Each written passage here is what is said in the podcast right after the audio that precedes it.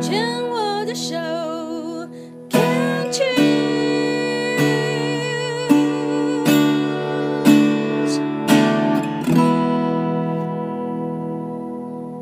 病虫害防治要继续跟大家进行到第二段哦，邀请到的是 One Two Three，对，那对，它就叫 One Two Three。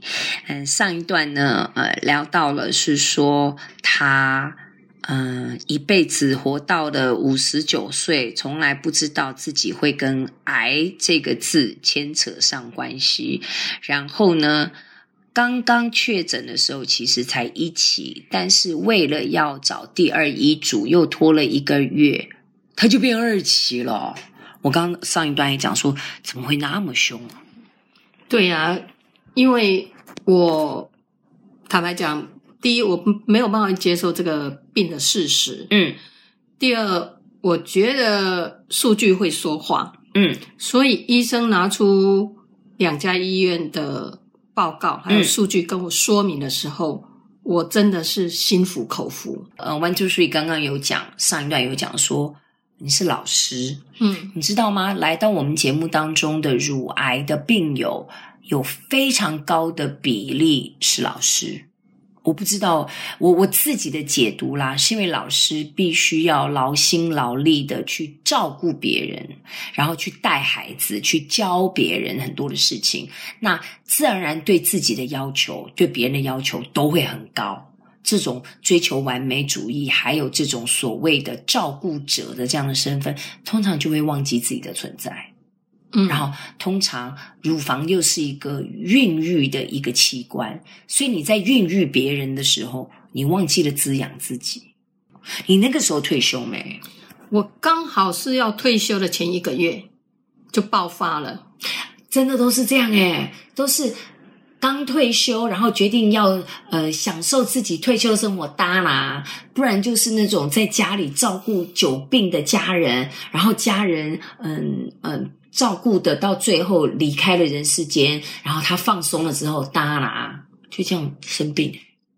可能也是因为我之前二十年都在台北市的一个公立学校，是、哦、私立学校教书。嗯嗯嗯。那因为年纪大了，常常开高速公路，坦白讲也是很累啦。嗯。所以我就想说，嗯、呃，借聘到我泰山这边哈。哦，你住泰山哦。嗯啊啊！要赶到天母上班嘛，很远嘛，每天这样子。对啊，塞塞塞到那边，又那边又塞塞塞回来。嗯，对，所以我觉得这样开车很累，所以我后面五年我就借聘到新北市离家近的学校。是，对。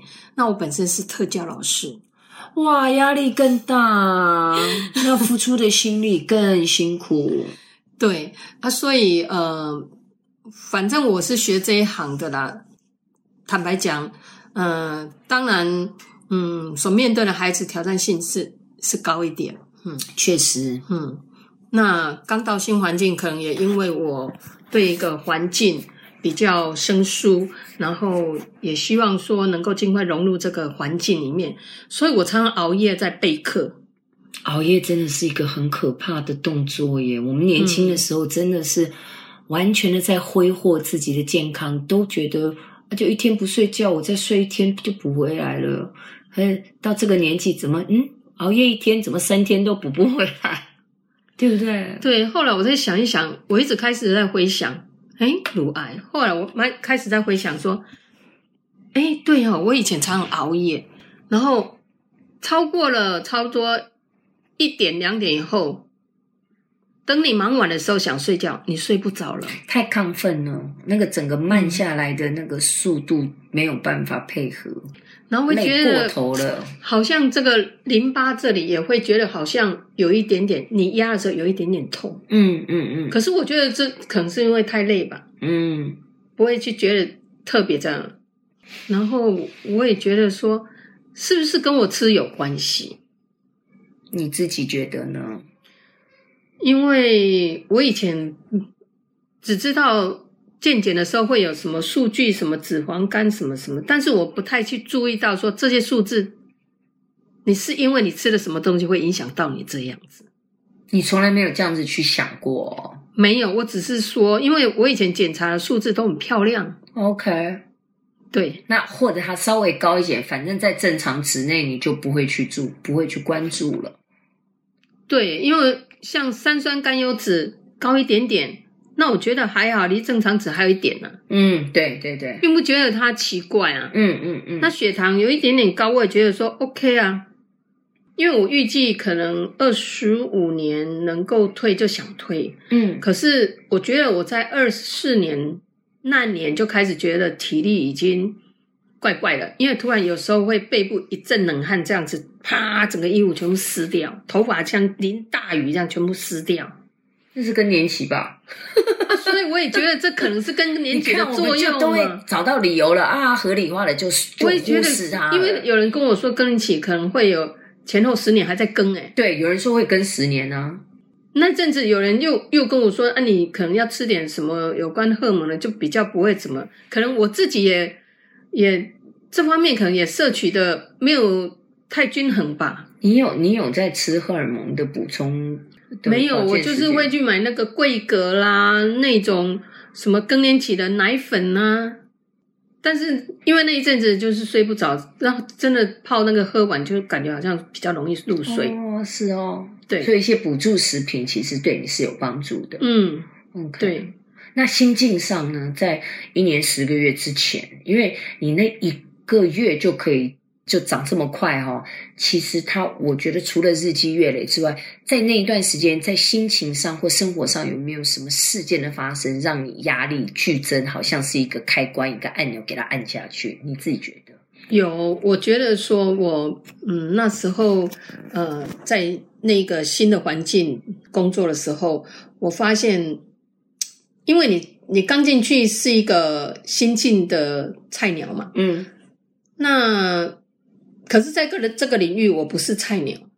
可是你进去，人家都已经在这个这个单位已经都十来年的感情，就是他们有很多小圈圈、小圈圈，对他们的舒适圈突然来了，好像那个突然有一颗石头丢进来，就会有一些涟漪。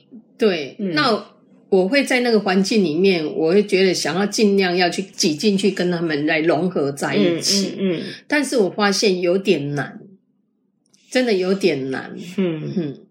那嗯，所以那段时间我在这样子的一个环境工作环境下，我变得比较孤僻了。你自己本身，因为我刚刚听到你前面在自我介绍的时候，我猜想你自己本身应该也是一个蛮重视人和的人，对对不对？对。对。那如果到了一个新的环境，发现。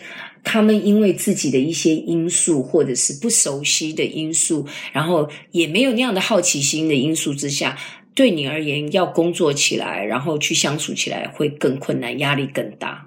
对，可能在那个环境，我可能嗯、呃，有一些工作的，其实不是你专业上的压力，不是，不是，而是那种人与人之间，你想要跟他融入这个团团队，就。就不太好融入的感觉。譬如说，嗯，我简单讲，他们去买饮料，他们会四五个人说：“哎，你们要买吗？”他们要互相，可是他们不会问你说你要不要买。嗯，虽然没有什么利害关系，可是你你总是觉得好像你也不好意思说：“哎，你可不可以帮我买一杯？”对，所以那就感觉那种疙瘩在。对。我我也会，我我也会觉得，嗯啊，为什么你你你你你你对他们是这样，为什么对我这样？啊啊，到底是安娜？后来慢慢慢慢，他们有改善，改改改善一点对我的友好的态度，嗯嗯嗯，有慢慢改善。所以说，听起来那样的职场，他们是需要时间慢慢的化冰，慢慢的接纳你，他们也需要观察。对，可是，在那个前面的熟悉接纳的那一个阶段的时间。很难熬，对，你也给自己很大的压力。其实不能怪他们，那他们用他们的速度，但是对你而言，那段时间累积的压力就会很辛苦。对，就是刚一个新的环境，嗯、然后再加上嗯那种氛围，我感觉应该是那个氛围。嗯，但是坦白讲，我我努力把它分析起来，那每个人都是很 nice，都是很友善的。可是，可是你想要冲进去，有时候就觉得好像怪怪。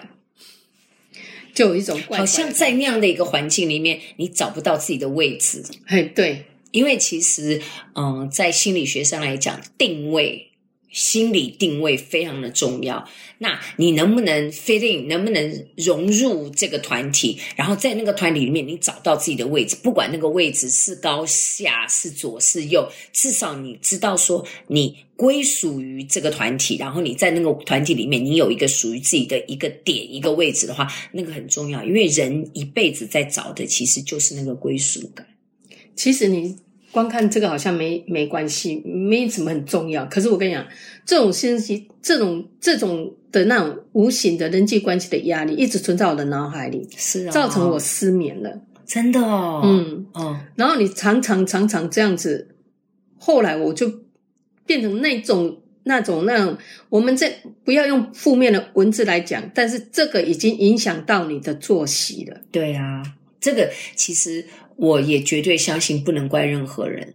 嗯，真的要追根究底，是你自己对自己要求很高。嗯。你希望你自己在专业上的表现好之外，你也希望你对自己有一个期许、期待。你希望到了一个新环境，然后大家都能够接纳你，然后的气氛很融洽，大家工作就会很开心。嗯。但是，往往现实跟你实际的想望是不一样。那这当这个产生落差的时候，受折磨的是自己，对不对？对，对，自己会觉得说啊，好像又无力改变什么样。所以，因为你毕竟是少数民族嘛，对，新人。嗯、但是这样子的一个经历过程，让我觉得说，也因为这样生一场病，那我觉得我我真的从这病里面学到说，以后不要太在意这些事情，因为这些事情。人家也也不在意这些，啊，你一直在意这些，反而你伤了你自己。其实真的功课是自己的，其实人家要怎么样，我根本管不到。重点是我要针对他怎么样的那个动作，我可以有选择的自由，我要不要理？对，那只是我们被那个他的行为给勾住的话，其实痛苦受折磨的是自己。阿郎，人家根本不知道哈，阿金马贤呢？对不对？很棒，我觉得可以从这个当中去有所学习。我觉得真的是很好的一件事。可是我现在才了解这种状况，可是，在当下，我就是那个圈，我那个陷在那里面，我跳不出来。你一定要走过这一招啊！就是还加上我，我参加呃真善美有办那个正念课程，是让我更。能够说哦，什么叫活在当下？对，我那时候如果转念，我就不会把自己压得这么这么的的严重。但是现在回想起来，诶，就是前面有那一些，我现在才能够说，以后不要再有这种事情。没错，前面发生的一切，前车之鉴，嗯，真的是你现在所有的一切的养分，对，对不对？对，嗯，好，真好呢。